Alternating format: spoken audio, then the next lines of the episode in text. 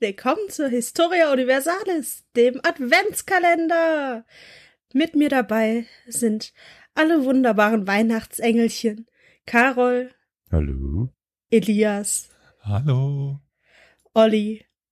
Moin. Und Flo. Hallo. Habt eine schöne Vorweihnachtszeit.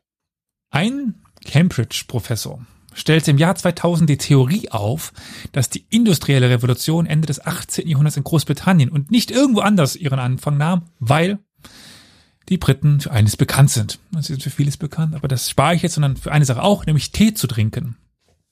Das wäre der hm. Grund, warum die industrielle Revolution auf der Insel gestartet ist. Nun trinken noch andere Nationen Tee, die Inder zum Beispiel. Oder, ich meine, auch bei uns wird viel Tee getrunken.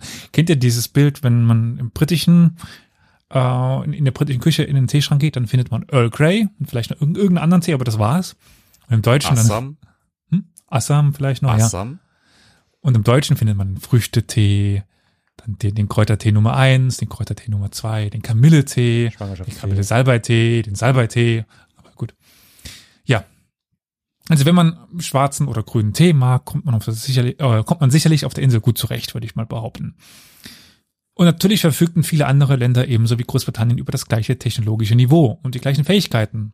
Also Frankreich zum Beispiel damals, Belgien, die, die Niederlande, Teile Deutschlands. Aber es wäre eben genau die Vorliebe der Briten für das Getränk, das nun den Ausschlag gegeben haben soll, dass die Bevölkerung wuchs und gesund blieb.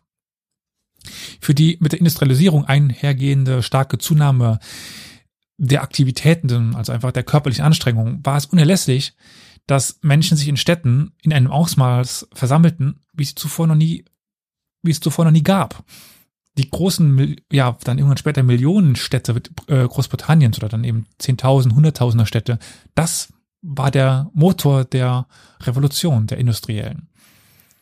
Und wenn sich in der Vergangenheit Bevölkerungen zusammengeballt hatten, wurde in der Regel, ja, das Ganze dann sehr schnell ausgebremst durch die Ausbreitung von Krankheiten.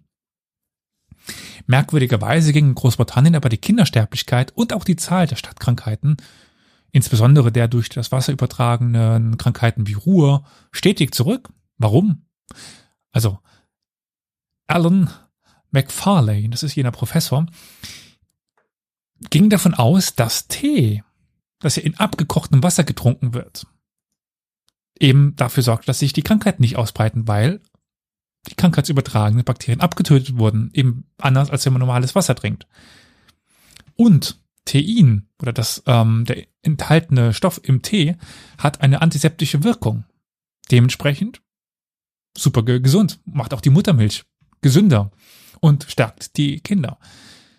Da keine andere Nation Tee in einem solchen Ausmaß trank wie die Briten, ja, wäre das die Grundlage für die industrielle Revolution, die eben nun hier und nirgendwo anders stattgefunden hatte. Naja, das ist, äh, was soll ich sagen?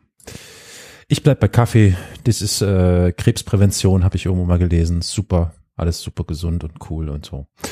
Tee. Ich trinke einfach beides. Ist langweilig. Langweiliges Getränk. Ich bin noch nicht so hundertprozentig überzeugt. Also ich glaube, Millionen Cholera-Tote würden jetzt wahrscheinlich auch mit verschränkten Armen und Kopfschütteln an der Pforte stehen und sagen, also äh, das ist jetzt doch ein bisschen weit hergeholt. Und ja, bei mir sprechen Londoner, wenn sie Deutsch sprechen, mit Berliner Akzent.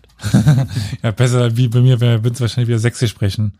Ich finde den Londoner und den Berliner Humor sehr ähnlich in ihrer Schnottrigkeit. Ich äh, suche dir gerne die Adresse von äh, Professor Robert McFarlane raus.